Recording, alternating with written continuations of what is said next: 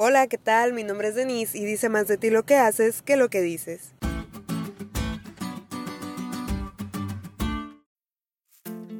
Ana y Vania son igualitas. Y no es para menos porque son gemelas. Cuando recién las conocí, batallaba mucho para saber quién era Vania y quién era Ana. Así que prestaba mucha atención al sonido de su voz, pero en ese entonces hasta el sonido de su voz me resultaba igualito. Tuve que conocerlas más a fondo para que en sus acciones me dijeran quién era quién. Por ejemplo, descubrí que a Vania pues le gusta jugar más softball, pero Ana es más dedicada a la escuela. El softball hacía que Vania tuviera ciertas características que Ana no tiene, y los gustos de Ana la hacen hacer cosas que a Vania no.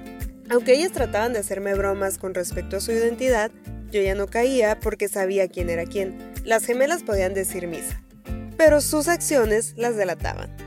Y tal vez te estás preguntando, ¿y eso qué con la lección? Tranquilo, para allá vamos. Porque la lección inicia justamente con una pregunta.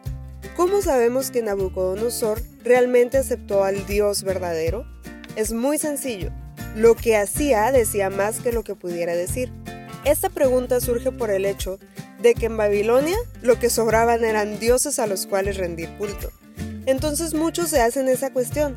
¿Qué tal si Nabucodonosor no era realmente al Dios que nosotros adoramos ante quien se humilló? Hay muchos elementos probatorios, como dicen los abogados, para argumentar que se trataba del Dios del cielo. Anótale bien. Primer argumento. Nabucodonosor es el autor del capítulo que estamos estudiando esta semana, y por si todavía no sabes qué capítulo estamos estudiando, es el capítulo 4. El contenido de este capítulo parece ser una carta que el rey distribuyó en su enorme reino. Elemento número 2. Antaño, o sea, antes. Todos los reyes cuando hablaban de sí mismos o pedían que se hablara de ellos, pues querían dejar un legado y obviamente escribían lo mejor de ellos. Pero en este caso no es así. Nabucodonosor aborda su orgullo y su locura sin tapujos. ¿No te habla esto de una conversión verdadera? Tercer elemento probatorio, el monarca de Babilonia. Sí, el monarca del reino más importante de la época reconoce en esta carta la soberanía de Dios. Después de conocer al Dios verdadero, ya no puede quedarse callado. Y justamente a través de esta carta Nabucodonosor actúa como un auténtico misionero.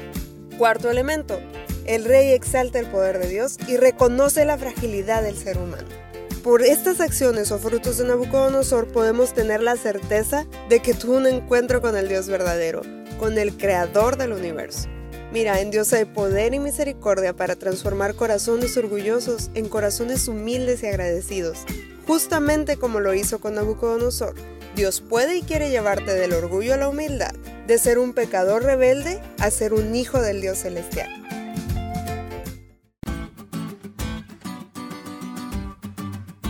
¿Te diste cuenta lo cool que estuvo la lección? No te olvides de leerla y compartir este podcast. Es todo por hoy, pero mañana tendremos otra oportunidad de estudiar juntos.